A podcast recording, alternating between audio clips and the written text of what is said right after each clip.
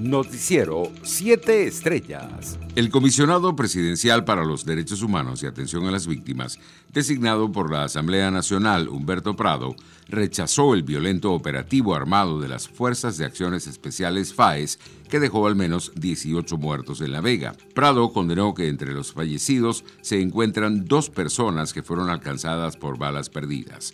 En otras noticias, el presidente del Parlamento y presidente interino, Juan Guaidó, denunció que el cierre del canal de noticias BPI TV es parte de la guerra no declarada de la dictadura contra los ciudadanos y agregó que seguirá luchando por el acceso a la información y ser libres.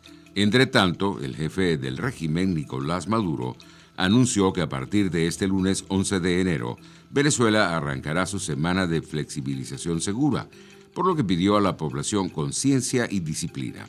Enero debe ser de disciplina para bajar los índices de contagios de COVID-19.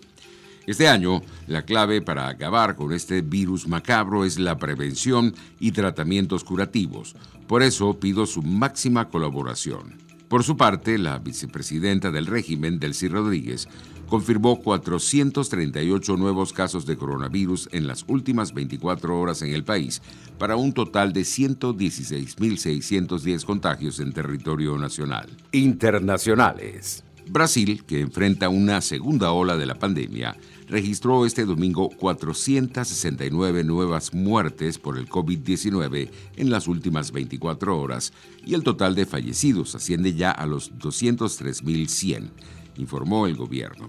De acuerdo con el último boletín del Ministerio de Salud, el país, uno de los más afectados del mundo por la crisis sanitaria del nuevo coronavirus, contabilizó también 29.792 nuevos contagios, con lo que acumula ya 8.105.790 casos desde el pasado 26 de febrero. Entre tanto, el coordinador nacional de comunicación social de la Presidencia de México, Jesús Ramírez Cuevas, informó este domingo que dio positivo al SARS-CoV-2 y se aisló para evitar contagios. Ramírez, de 55 años, indicó que su estado de salud en redes sociales, en las que dijo que está bien y que trabajará desde casa siguiendo todos los protocolos sanitarios. El contagio del portavoz cobra relevancia porque es la persona que acompaña y asiste durante la conferencia matutina de todos los días al presidente Andrés Manuel López Obrador. El mandatario mexicano, que no usa mascarilla en público y según él opta por la sana distancia como principal medida de prevención, se somete a una prueba cada martes, según reveló en una conferencia. En Estados Unidos, el actor y exgobernador republicano de California, Arnold Schwarzenegger, criticó al presidente Donald Trump y comparó el asalto al Capitolio con uno de los episodios más dramáticos del nazismo en Alemania. El miércoles fue del Día de los Cristales Rotos aquí en Estados Unidos. Los cristales rotos fueron las ventanas del Capitolio norteamericano. No solo derribaron las puertas del edificio que acoge a la democracia estadounidense, pisotearon los mismos principios sobre los que este país fue fundado, señaló Schwarzenegger en un contundente mensaje en video que se hizo viral en redes sociales. Economía. Los precios del petróleo cayeron este lunes por las renovadas preocupaciones sobre la demanda mundial de combustible en medio de estrictos bloqueos por el coronavirus en Europa y nuevas restricciones de movimiento en China, el segundo mayor consumidor de petróleo del mundo, después de un aumento en los casos allí. Los precios internacionales del petróleo retrocedían levemente durante el inicio de la jornada. El WTI de referencia en Estados Unidos se cotizaba en 52 dólares con 4 centavos el barril, mientras el Brent de referencia en Europa se ubicaba en 55 dólares con 59 centavos. Deportes.